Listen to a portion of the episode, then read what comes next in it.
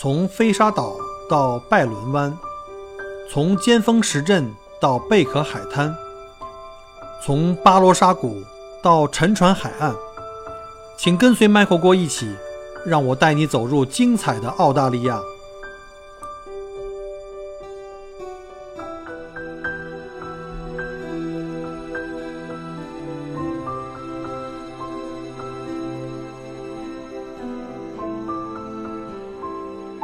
听到了吗？有人能听到吗？好像应该有声音了吧？OK，一会儿我试着播一段声音，我播一段音乐，看看大家能不能听到哈。第一次当主播啊，第一次当直播的主播，哎，不太那个，不太不太那个什么，不太流利啊，不太熟练，应该叫，太紧张了，从一次从来没有当直播过，还是不太一样。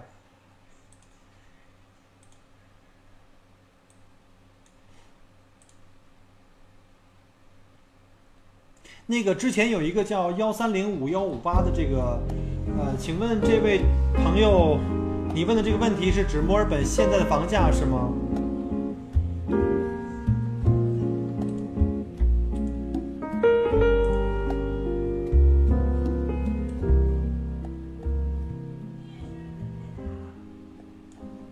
声太大了。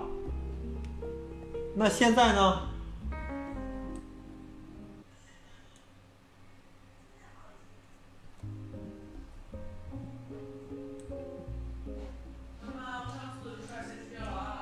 爸爸在直播了哈，你们尽量不要出各种声音哈。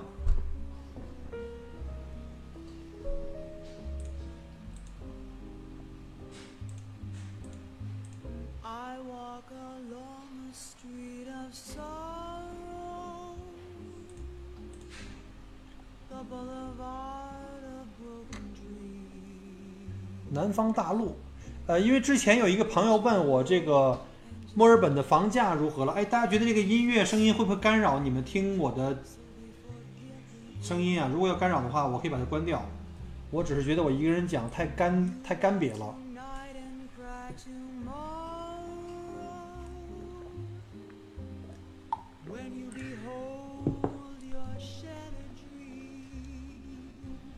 啊，还有一个问题就是，我发现这儿有一个这有一个交友模式哈，就是大家如果有问题，呃，打字太慢的，或者在外面走路不方便的，可以用这个交友模式，我展开，呃，应该可以，怎么讲？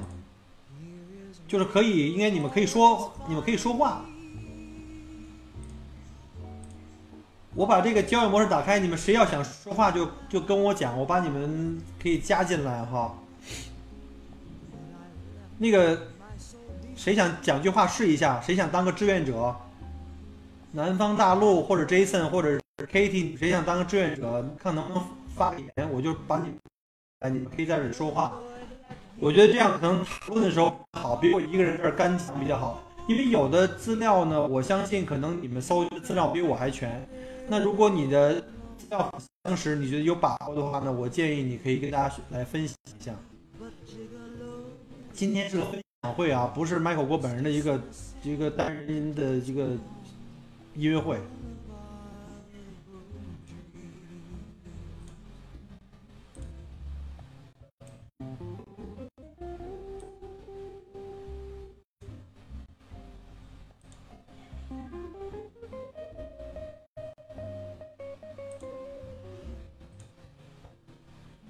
啊，什么叫效果不好？那个 Kitty，你能不能说的明白一点，是什么效果？那我先把音乐关掉，是不是音乐的原因啊？有点卡哈，稍等一下，我把这个。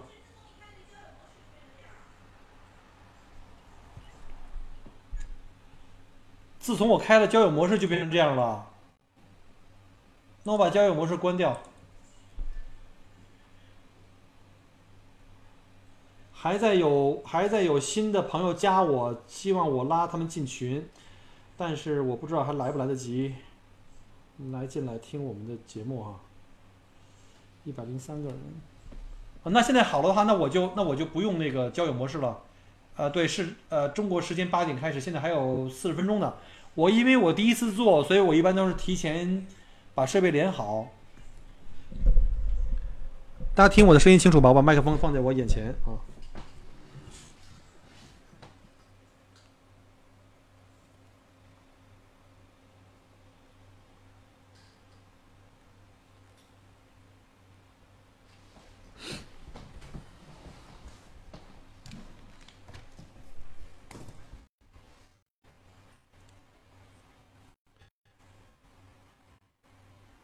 我那个老王你好，我那个不睡觉了。今天我觉得有必要去跟大家伙好好的沟通一次，因为我们最我们现在这个群里的信息太散太乱。我觉得以后大家就是怎么讲呢？现在我们只有一百个人，我很担心，如果到了五百个人的话，那怎么办？那要是每个人都这么聊的话，我们基本上这个沟通的效率是非常非常低的。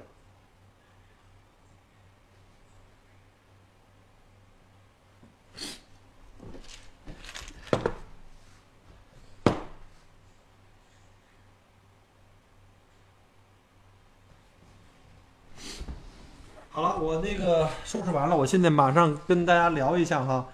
呃，我想知道就是刚才因为我打开了这个交友模式，交友模式是应该是可以，我的理解是应该是可以这个可以让大家来发言的，可能就是你如果你想发言的话可以发言，这样的话就不用打字了。呃，你要打字了的话呢，我要可能要把你这个文字要念一遍，否则的话，这个喜马拉雅有一个功能，就是可以把我们做的这个直播。直接可以收录，收录以后呢，在我的专辑里面让其他的听友们去收听。所以呢，我想这样的话呢，可能我光回答问题，但是他们不知道你们问的是什么问题。所以如果你们要是想发言的话呢，就跟我讲，我就打开交友模式，好吧？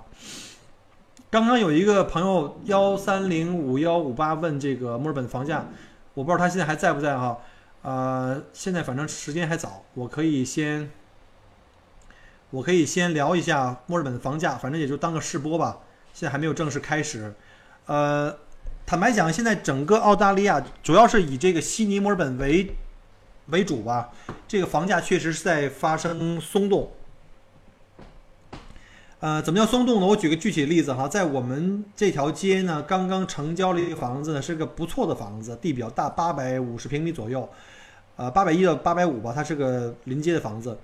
呃，卖了一百零六万，然后呢，比它早一年多的一个房子呢，比它烂好多，一个很烂的房子哈，两个是并肩的，呃，房子比它差好多，呃，当年卖了一百一十五万，然后呢，再往外一点的话呢，有一个我的北京的邻居在这边这条街上买了个房子呢，他那房子将近一百二十万，他但那个房子也是很烂的，他是把房子给拆了以后呢，把那个房子拆了以后建了新房，也就是说，从这块地同样基本是同样的房子的地呢，从一百二十万到一百一十五万，现在卖卖到了一百零六万，而这个一百零六万的房子要比之前的那两个贵的房子更好，所以说可能是发生了实质性的这个价格的确实是在回落，呃，但是没有人知道回落到什么时间，或者是还有多少幅度，但是按我自判断呢，我觉得现在如果各位。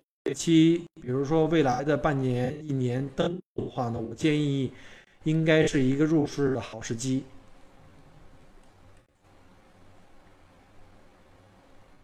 那个如果有在线的朋友的话，你们有什么问题现在可以问了哈，就没必要非得等到八点。你这还陪着陪着我，然后那个呃还那个。等着别人没有必要。现在既然没有问题，你们可以有问题的话先问出来，我可以先去回答。然后呢，呃，各位如果要等得太晚，如果觉得太累或者其他安排的话，也随时可以离开啊，这个无所谓。嗯，之后呢，这个整个这期节目呢会被录成这个音频节目，我会发在后面的一期，就是以后我们的直播都可以录下来，然后发在后面的我们的这个喜马拉雅的这个专辑里面。那个莫非你听不见什么？你听不见我的声音吗？陆地，你能听见我声音吗？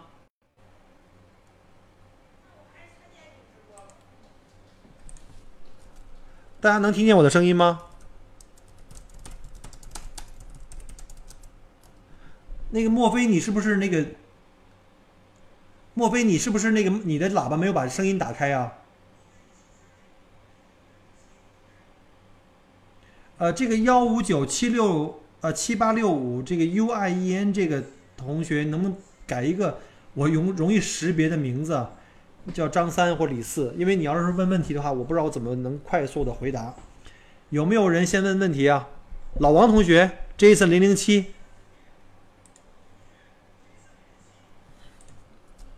莫非你的麦克风没，你的喇叭没有打开？扬声器。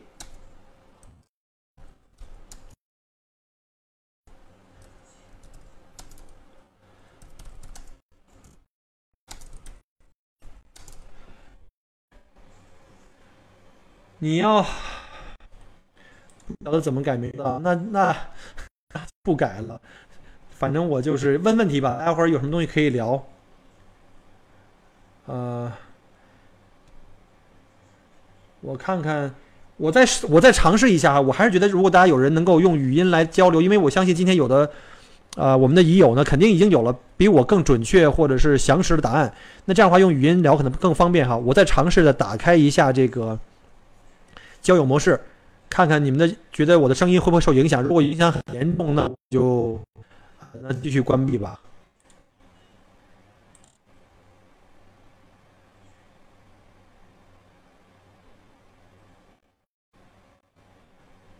其他人能不能听到我的声音？莫非如果其他人能听到我声音的话，肯定是你自己的手机或者是电脑的声音没有开大。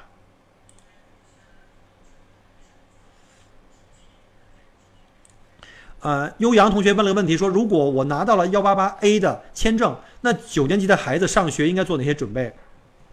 九年级呢，已经是这个算是高年级了，应该九年级应该是应该是初三了。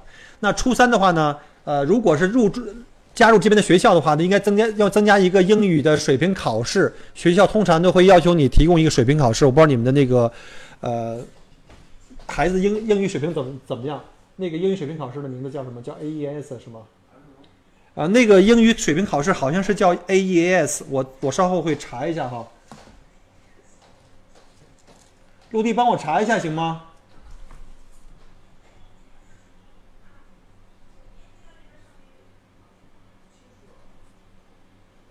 这个英文的水平考试，通常呢，这个是一个澳大利亚标准的。我记得是叫 AEAS，就是澳大利亚这个标准的入学的英语水平的一个测试。就是如果没有达到 AEAS 最基本的 AEAS 最基本的这个入学的成绩的话呢，你那孩子可能是跟不上课的。因为在这边的中学跟小学不一样。我的孩子来的时候呢，上的两年级、二年级，呃，相对比较容易，呃，以玩为主吧，所以他很容易就可以进入状态。但是如果我们的呃中学生哈，比如说像初一、初二来的话呢？呃，就算你在国内上过一些语言培训机构，坦白讲都不是真的很过关。所以呢，在这种情况下的话呢，我建议的话，可能你真的要加强一下英语，这样的话，他的中学的他适应的比较快。然后呢，否则的话，你要是不能够跟得上的话，那个我们的学生会很痛苦。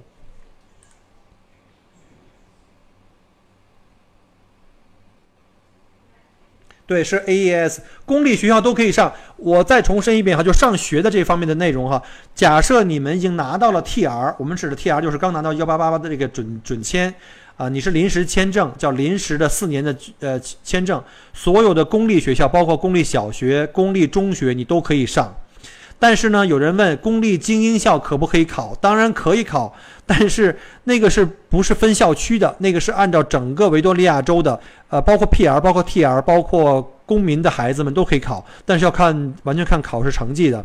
而如果中国来的学生刚刚来，英语水平不。够的话呢，会吃亏，因为这里全部是英文，不管是这个 science 还是阅读还是什么数学，全部都是英文的。那他的英文会阻碍你的做做题速度，因为这边考试呢，不是说我给你多少题，你看你的这个正确率，而是给你海量的题，这个题你是永远做不完的。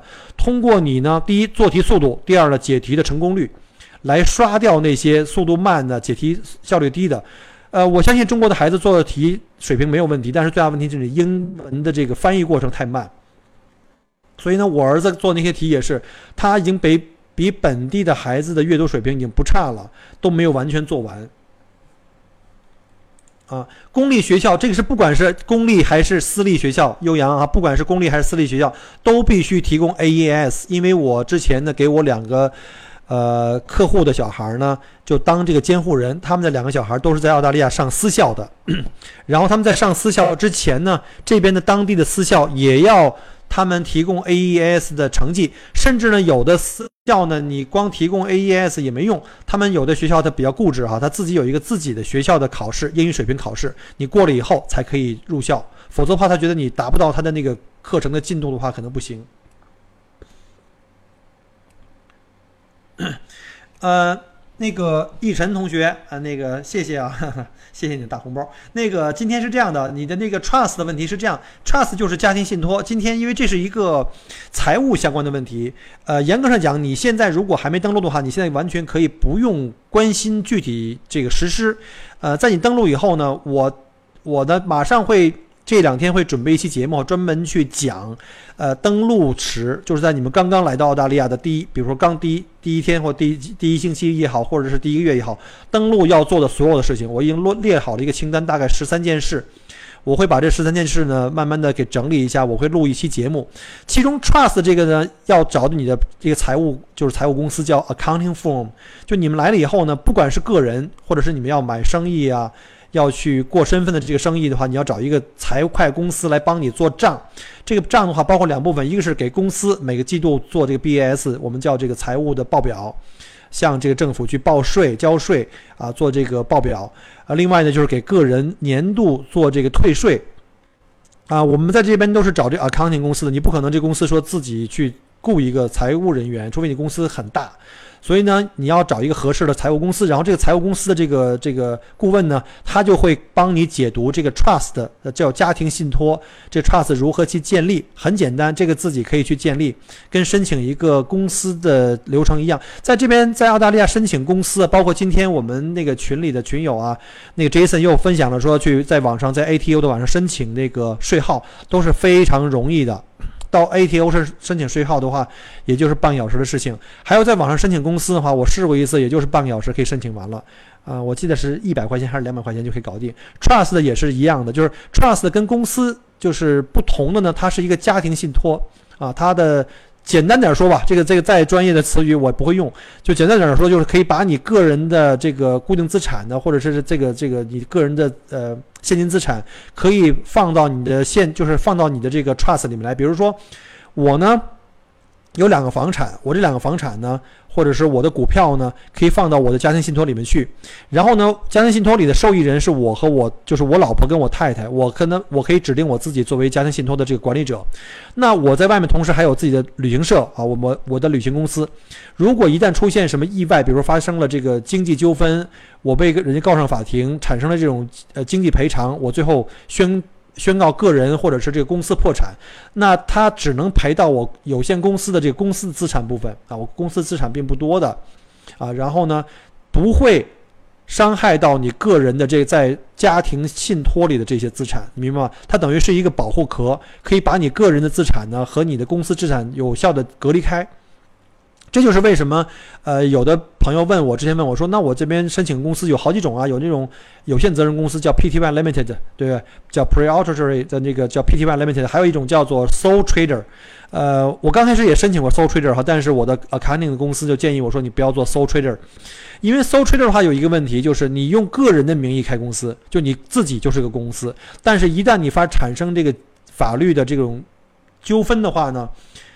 你可能个人名下的私有财产，包括银行存款，都要可能去去进行索赔，所以最好呢不要用 sole trader，要成立一个 Pty Limited，用公司去做运营，同时呢，你呢成立一个家庭信托，把你现有的财产呢保护起来，好吧？那今天基本上我先回答了奕晨的这个问题。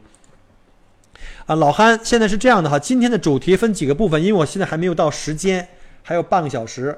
我刚刚呢看到群里面哈，那个那个谁特别好，帮我把之前就是那个李阳吧，因为是拼音，呃，他帮我之前的这个听友的问题都做了一个汇总，然后呢汇总了以后呢，呃，汇总了以后呢，我就可以拿这个汇总作为一个今天的基本的啊问题的这个这个什么吧，这个蓝图吧，好吧。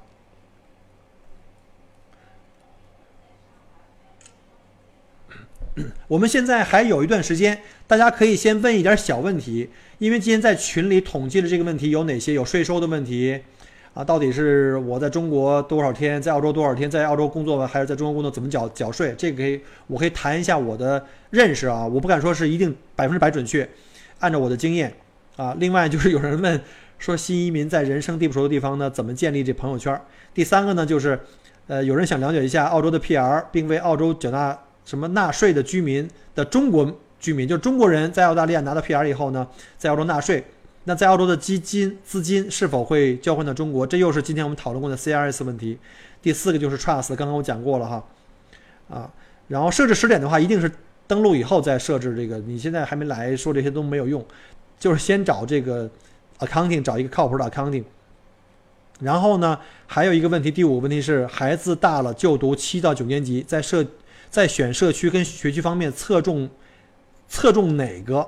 其实这两个完全可以兼顾啊，这个完两个完可以可以兼顾。这个我可以稍后再来谈，包括说这个社区怎么甄别好坏这个问题，有的时候没有一个标准答案啊，没有一个标准答案。这个也一会儿我也根据我自己的认识，这八年来生活的经验来给大家谈一个我自己的认识啊。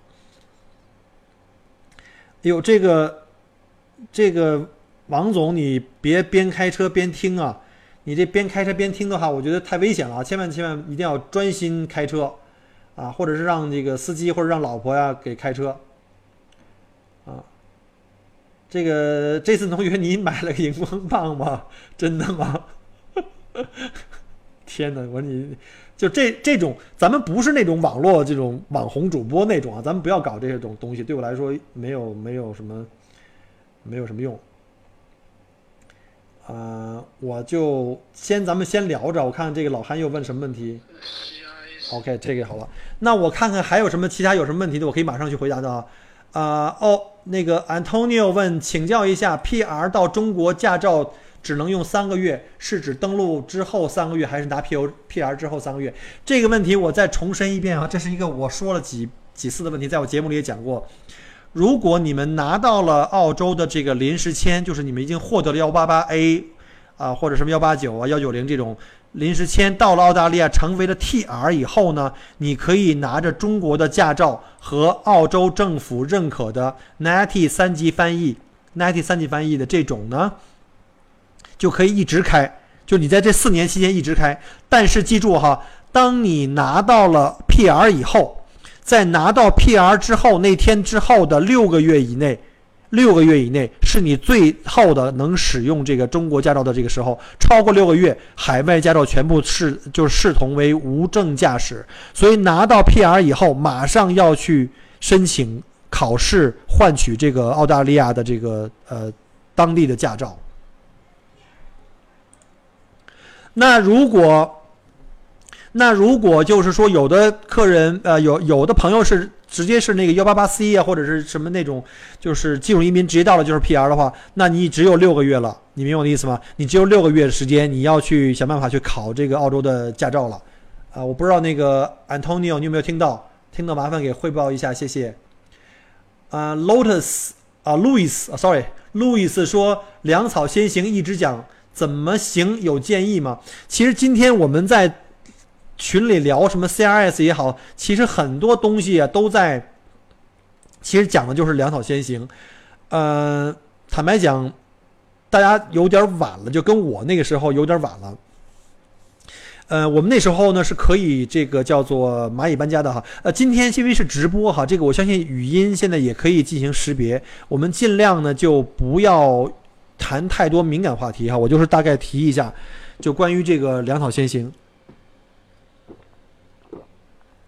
当年小郭呢，就是蚂蚁搬家，那时候政策是允许的，而且那个时候是可以兄弟姐妹之间也可以打过来的，就是没有什么，就是陌生人严格上也是可以。但是现在政策不一样，我们就不谈以前的事儿了。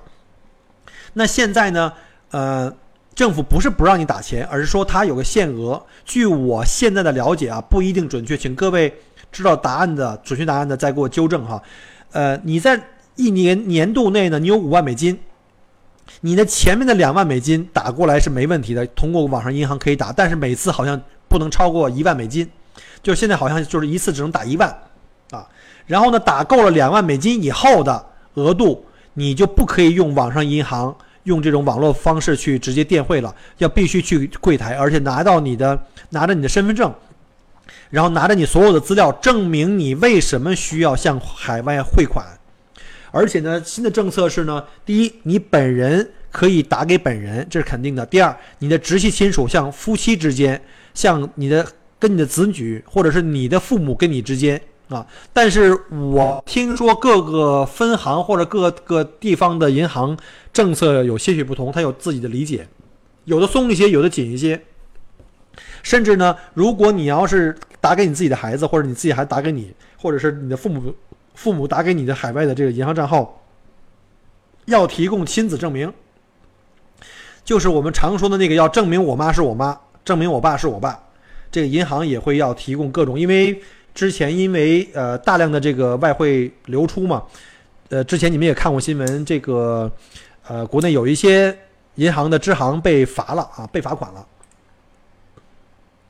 哦，对了，还有一个就是当年我们这个蚂蚁搬家有一个限制哈，就是你在澳洲的一个账号，比如说呃 Michael 的账号，我在 Michael 就是在这儿账号，在中国向海外向澳大利亚打款的话呢，中国的发起方不能超过三个人，不能超过三个人。就以前哈还没有限制，那个时候我换一次可以换五万美金，然后一次可以全打出来。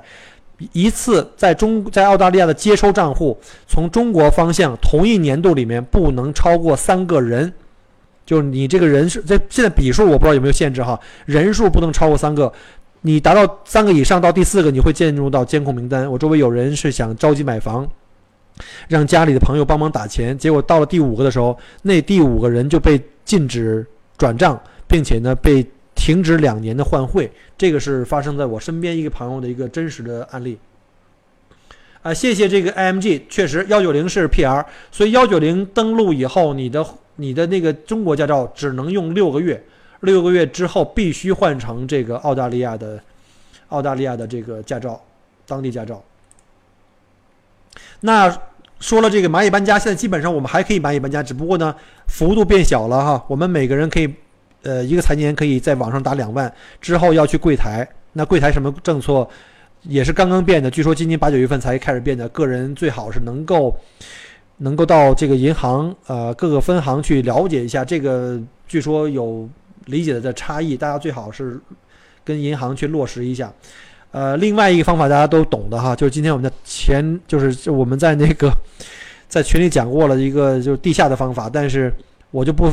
不太适宜在这个这个地方谈了哈，大家各各显其能吧。嗯，那种机构呢，在澳大利亚都是直排的合法的金融机构，但是它是通过对冲的对冲的方法，大家这个原理都知道啊。你把人民币给当地的他们自己的一个接收款的账号，然后他们在澳洲这边从澳洲账号打给你当地澳洲账号，这种是对冲的。那这种就太详细，我就不讲了。现在目前我看好像这个是唯一的一个办法，或者说。是一个选择，但是我个人建议呢，因为对冲的方法风险比较大，风险最大的呢，一个是对冲的这个关公司是不是信誉比较好，第二个就是政府查的力度会很严，所以我建议呢，小步快跑，就是你不要一次打一百万澳币啊，这个太危险了，一次被政府查查到的话，你可能被罚款很厉害。今天群里那个一千三百万的故事，大家伙都听到过了哈，小步快跑，比如说。没事儿，今天打个三五万人民币，明天打个三五万人民币，慢慢的这么去转，因为它的手续费是一样的，都是按照你的那个汇额收取的这个比例按比例收的。所以呢，小布会把，我我这边打完的钱，那边到了钱，我再开始从这边打第二笔、第三笔，大家都明白我的意思吗？原来我用过，我用过这个这种机构，呃，就是这么做的。那个 IMG，你说那个西澳和塔州 PR 下签以后三个月要换。澳洲驾照这个我不知道哈，维州是六个月，如果我没记错的话，新州也是六个月。我不知道那个望京的熊猫在不在这儿啊？他在他在新州，啊？什么？哦，刚刚得到那个米歇尔同学的那个确认哈，新州也是三个月，那维州可能还就是维州是六个月了。那看来这维州还挺宽容的，大家大家还是来维州吧。维州是六个月，这是肯定的。啊，这个这个这个不用质疑，新州也是三个月，哇塞，那这现在就是等于是都在都在收紧了。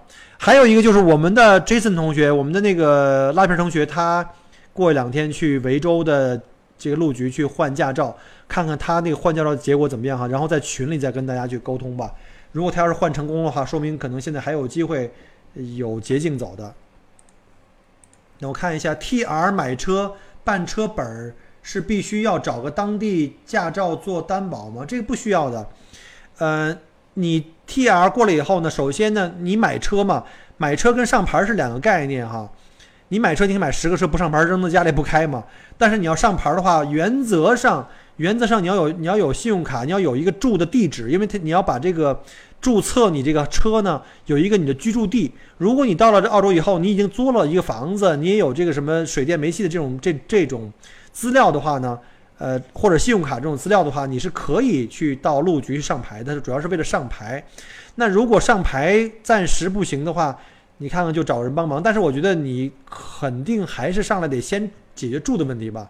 当你租好了房子以后，有了把这水电煤气电话费啊什么什么都挂到你名下以后，你有了这些账单，你就可以去路局。反正至少在维多利亚这个路局是这样的，Vic Road，这个呢可以让这个可以让这个 Jason 同学再给我们再敲敲定一下哈。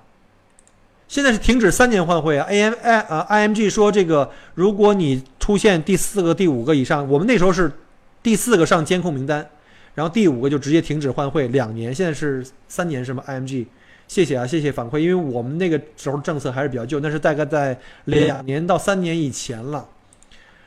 我看看有没有什么新的问题。今天我们提前开始了啊，其实是因为我第一次玩没有试过，所以呢我就。提前调试设备，现在还 OK。然后这有一个叫什么波波摩佛 PFPA 幺八六幺八零六，谢谢。我们如果旅游过几天，过去几天来得及当地开户吗？需要提供居住地址吗？哦，大家记住一下哈，如果你们首次登录，不管是来旅行的，还是来短登或长登哈，首次登录的，只要你在登录期六个月之内，你都开户。啊，都是最容易的，就只要拿护照就行了，因为他们理解你刚刚来。但是如果你，呃，不是第一次来了，而且呢，你已经首登过了，你就你再次来，或者说你已经来了超过六个月以上再去开户的话，就要提供你的什么银行，呃，这个这个这个水电煤气啊，Council Rate 就是你的租房或者是买房的那些，呃，发票地址，证明你的居住地。就比较复杂，所以我建议，如果大家来旅行的话，就比如说我还在等这个移民签证，但是我可能会利用这个还没批的期期间呢，我可能先过来以旅游签证过来考察一下，这样是可以的。我建议你们落地就可以马上办这个银行账号哈。这个墨菲同学，你能听到我说了吗？落地马上就办理这个银行账号，绝对不是坏事啊，绝对不是坏事。而且呢，呃，有很多人可能是在中国已经开始有什么 ANZ 啊、NAB 这种澳洲的银行的海外办事处，可以说啊，我可以在中国帮你们开开户。但是你记住，你开的户没有用的。你开了户以后，也必须得，当你落地到澳大利亚以后，到了那个银行，比如说 NAB 啊，或者是 Westpac，到了银行的柜台，凭着你的护照现场去激活账户才可以用。所以呢，我建议你们，如果有机会来到澳大利亚旅游的话，也一定要啊，也一定要这个，我怎么加呀？我也不知道，你这不是有排位排队的吗？那我已经锁锁锁定了呀，解锁位置。那他们有两个排麦。申请上麦的话，他已经排队了。Jason，等会儿我看一下啊，好像有两个人申请排队连麦，我看看能不能连麦啊。申请连麦我还不会啊，刚才 Jason 申请说话，呃，但但是特别惭愧，我不会玩儿。我现在已经把这个交友模式给打开了，但是不知道能不能。哦，看到了，看到了，看到了，看到了。OK，OK，太好了。等会儿了啊，我让那个 Jason 进来，还有老憨进来，性感的墨菲也进来。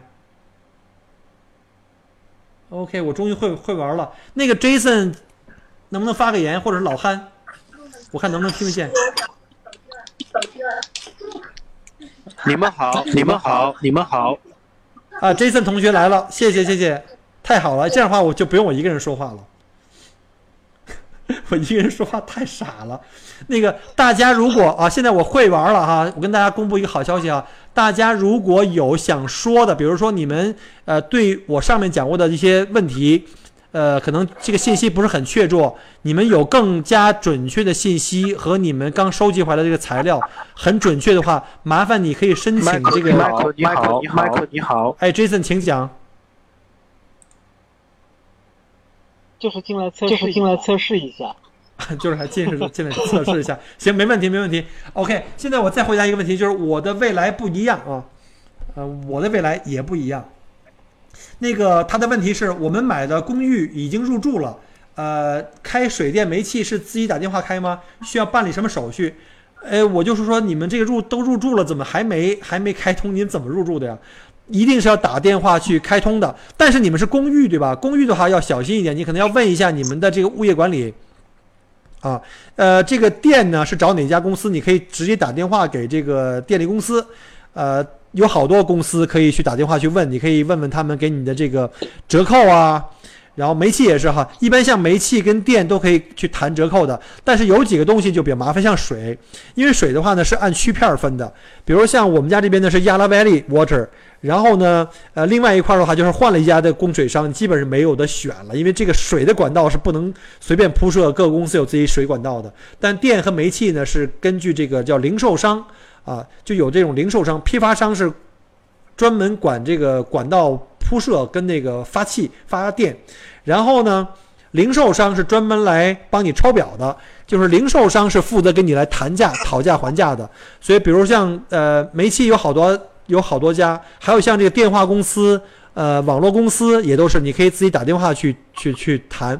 其实你们家的电电呀、还有煤气啊，还有水，呃，还有这个互联网，可能都已经连好了物理的线路。但是具体是哪家零售商跟你去收钱，取决于你谈了哪家跟哪家签合同啊。我建议可以打电话。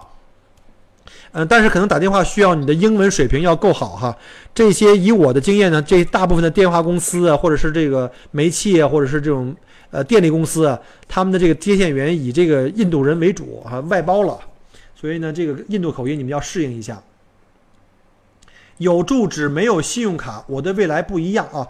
你这个你是留学生吧？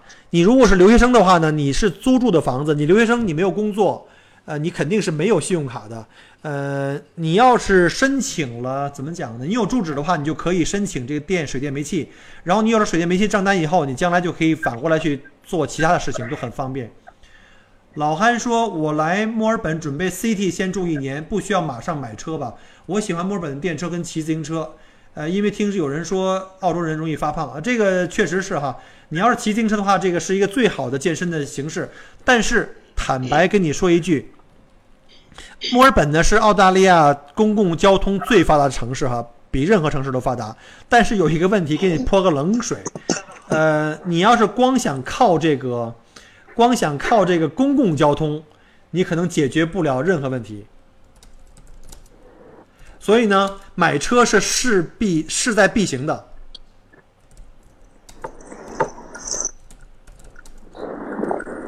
所以呢，就是千万不要说，当然你可以晚一点买，比如说你刚刚住在 CT，你有房子，你可以不着急。呃，但是呢，你一定要记住，你在墨尔本，你在澳大利亚生活，靠公共交通、靠自行车，这基本上是不可能的，基本上是不可能的。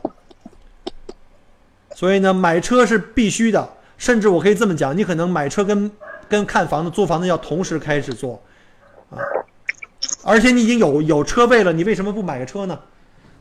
呃，我基本上可以肯定的讲，老憨，你可能很快，你可能很快就要 再重新在这个其他地方看房子，就看我们这种所谓叫独立屋啊。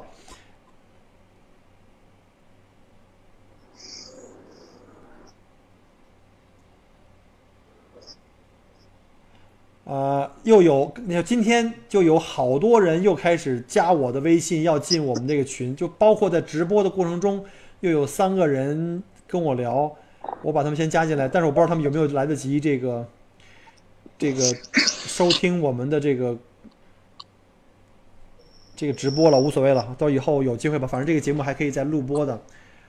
呃，下面还有谁开户只需要护照？呃，开这个走路去悉尼同学哈，这个是我们的群友。呃，如果你是初登初次来到澳大利亚登陆，而且在六月之内的，你开户特别简单，就只需要护照。呃，从你走进银行到办完护照，办到办完你这个这个银行账户，也就最多三十分钟啊。如果这个需要帮忙开户的话，也没问题，到时候跟我讲，我可以帮你们联系。呃，有的有的银行是带中文的这个服务员的，我可以帮你们约，然后你们自己到那儿去就可以办了。看还有什么回声？怎么会有回声嘞？怎么申请税号？呃，这个周刚 Y 八同学哈是这样的，申请税号特别简单。呃，你记住一个一个一个澳大利亚的这个这个政府的这个税局的这个名字叫 ATO，上网查一下 ATO Australia Tax Office，上 ATO 网站上去，它主页上就会有链接告诉你如何申请这个叫 TFN，啊，TFN 的这个名字就叫叫 Tax File Number，Tax File Number，你就去申请 TFN 就行了。啊、t f n 是指个人报税哈，是你个人的收入报税的。那你如果将来注册了公司，在 ASIC 叫 ASIC 注册了自己的公司，网上注册公司也很简单，我这个一天能注册一百个公司。然后呢，注册完公司以后呢，也要申请税号，给公司申请一个税号。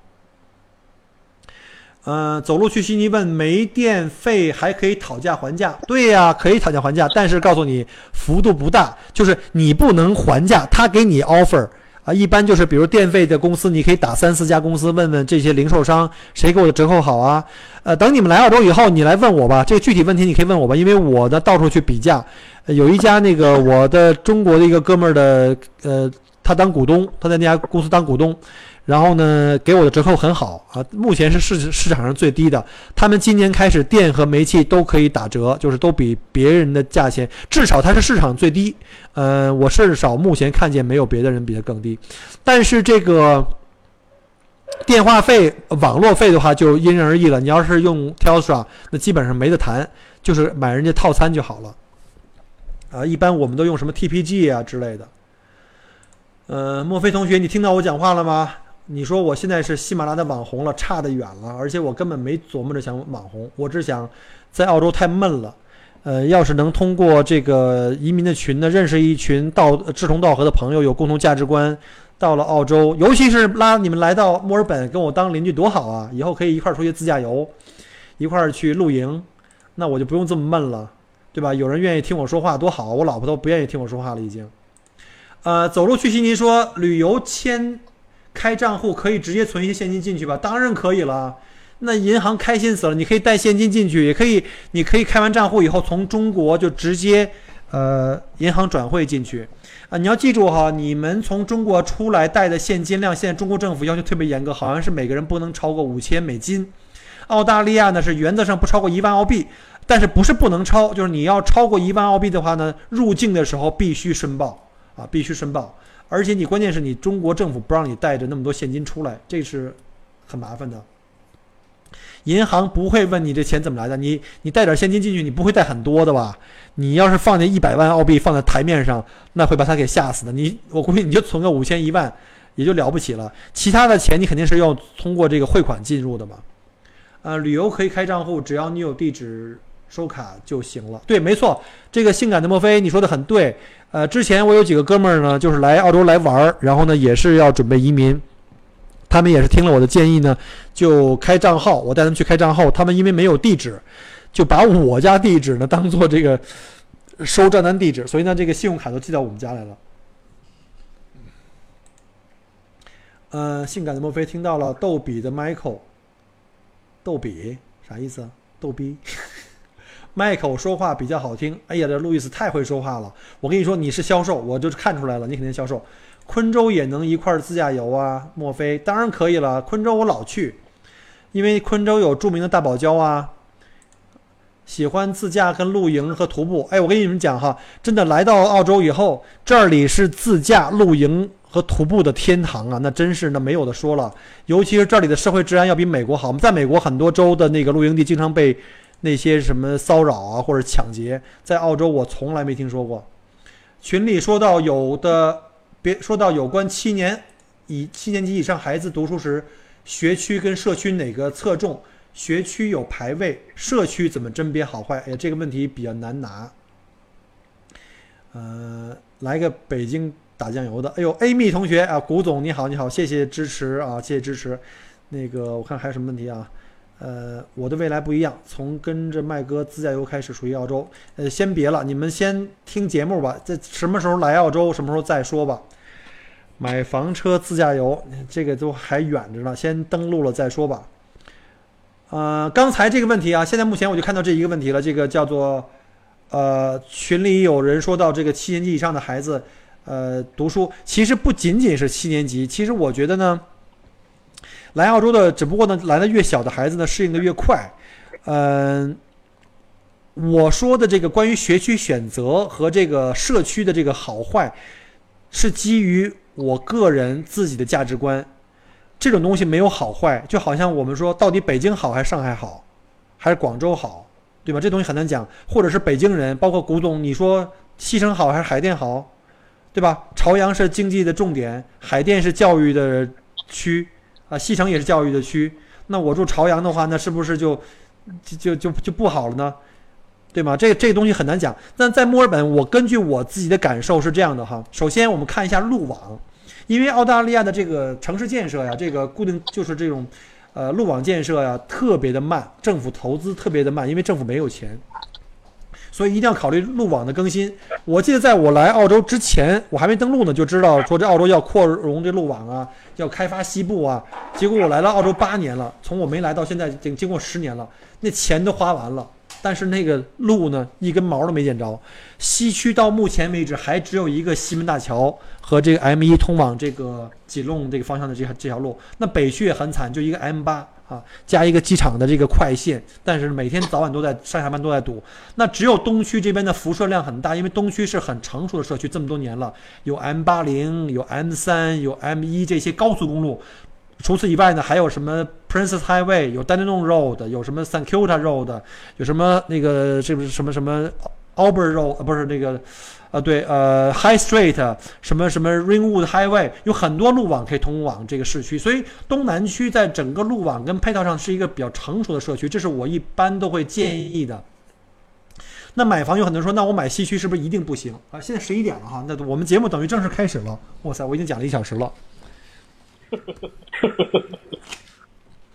那今天，今天今天买一送一啊，就是呃开播一小时再送一小时，嗯、OK，所以呢，OK，刚刚那个刚刚我们的秘书哈给我递了一个纸条，就是给了一个建议，是根据我们家孩子上学的这个建议，啊，就还刚才讲回那个这是两个话题啊，我们就把学区跟社区，就是你选选自己买房的区。呃，和学区是两概念，但有的时候这两个概念是可以同时来考虑、同时来选择。那先说这个，还是先说社区。当时我为什么要去买 Glen？今天有一个，我记得是谁呀？是望京熊猫吧，在群里发了一个关于澳大利亚这个治安的，尤其针对墨尔本这个治安的区域。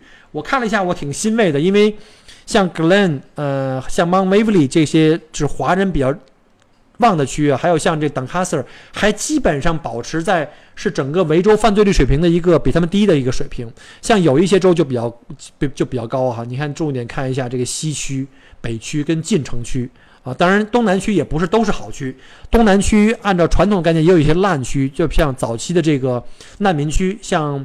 呃，你们看到里面有一个叫这个 Clayton，犯罪率是它的犯罪率是比这个整个维州平均值高的。其实呢，大家不要觉得那个 Clayton 很烂，它旁边紧挨着那个更烂，叫做 Springwell。然后呢，再往南呢有一个 Dandenong，那简直烂到就烂到，基本上就是属于我们东南区的一个一个贼窝了。然后再往南还有像那个 Franson，所以呢，在东南区也不是说全部都是好区，也要看地点。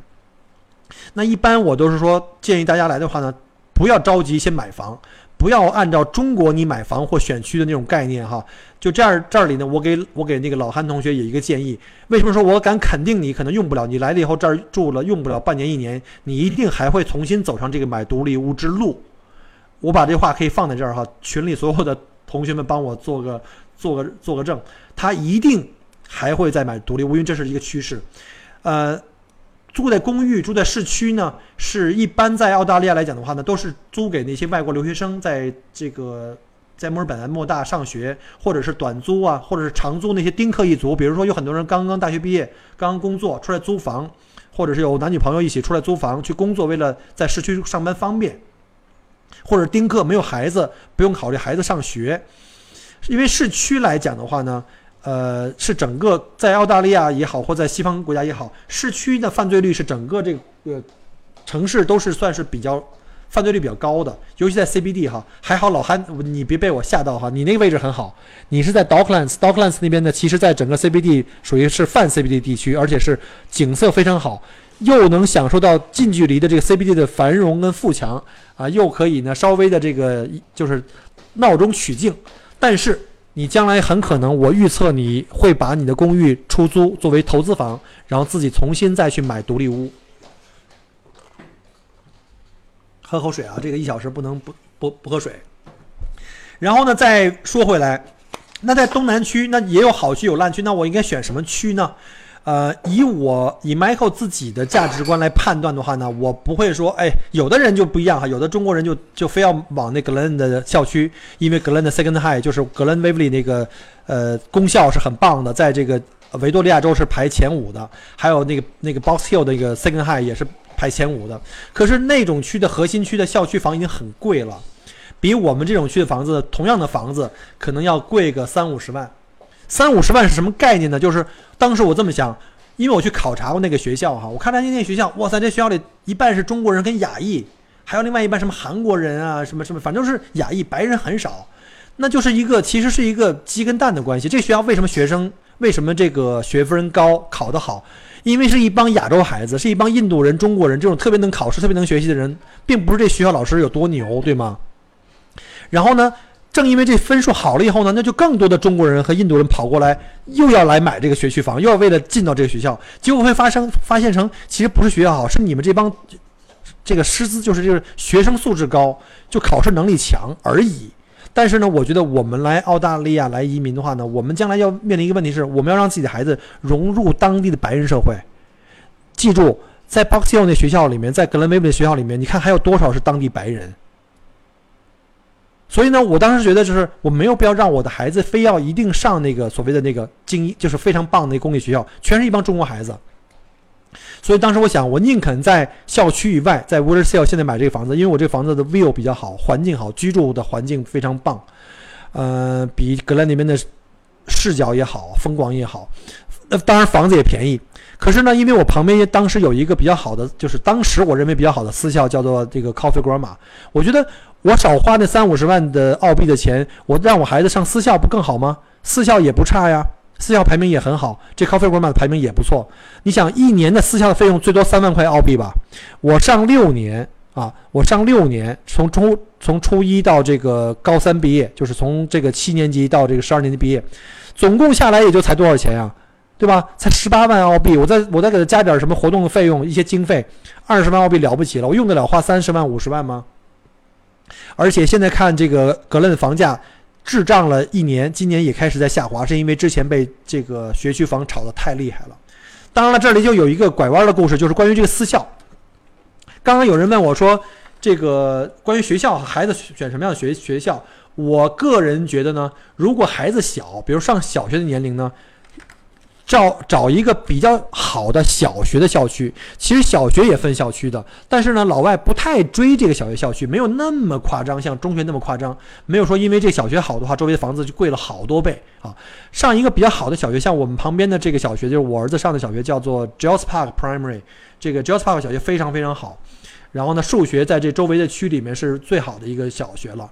然后呢？当时有一个问题，就是我当时给我孩子去报这个中学啊，就是这个私校 Coffee Grammar 的时候呢，我们等了三年，等了三年都没有给我们入学的这个名额。为什么呢？因为这边是华人区嘛，华人的孩子都经常是要不就进这个 Glen Waverly 这个这个这个非常好的公校，要不然就花钱去这私校。结果呢，这个学校呢要把这个男女的这个男女生比例要做配平，男生报名的太多了，中国人不知道为什么全都生生男孩儿。男生太多了以后呢，学校要让这个男女的比例配平。那男生这边排了很长的队伍，女生那边没有，只有来了一个女生以后，那排在男生前面的那个队伍的第一个人才可能跟着女生同时注册，啊，那就这样的话就我们等了三年都没有机会，所以就很惨。所以呢，后来没办法，就我们就改去了这个旁边的一个普通的公校，叫 Burnwood Second High。然后呢，这学校在这个维州排名是比较一般的一个中流的学校。但是正因为上了这个中中流的学校以后呢，纠正了我作为跟各位一样曾经的一个中国式的爸爸妈妈的这么一个概念，就是中流学校没有你想象的那么差。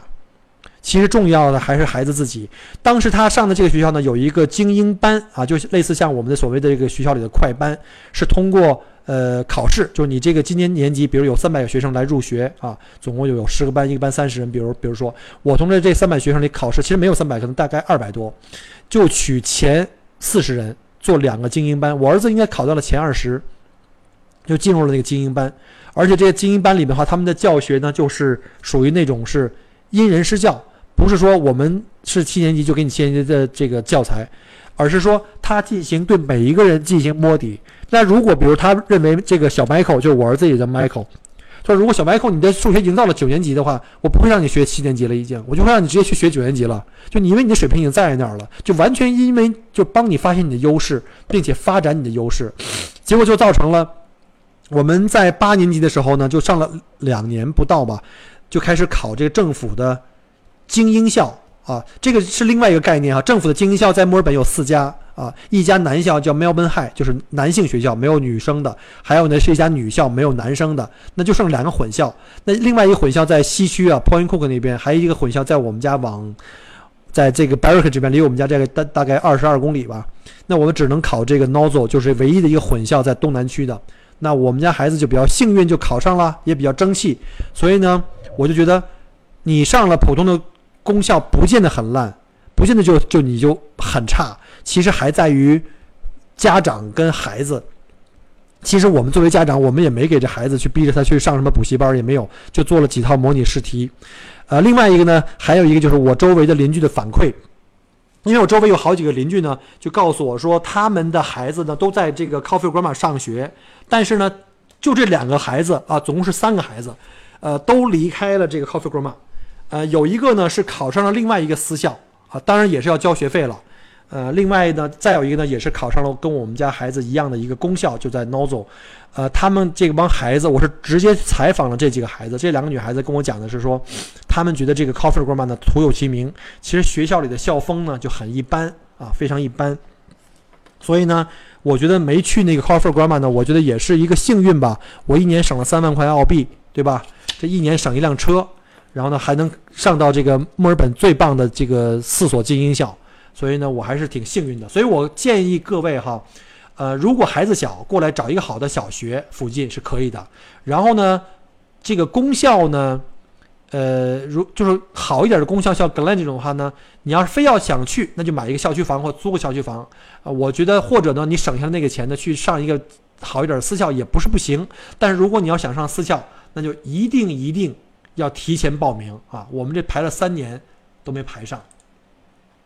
OK，那我这个这段就讲完了哈，不知道你们还有没有相应的问题？我希望我把这个学校的问题已经讲的透彻了。然后呢，我看看下面有没有什么问题啊？刚才是丽娜哈，李李李阳丽娜问的这个甄别校区学区，其实其实我讲的也只是我的一家之词哈。我建议你们来了以后呢，会在这边有这个。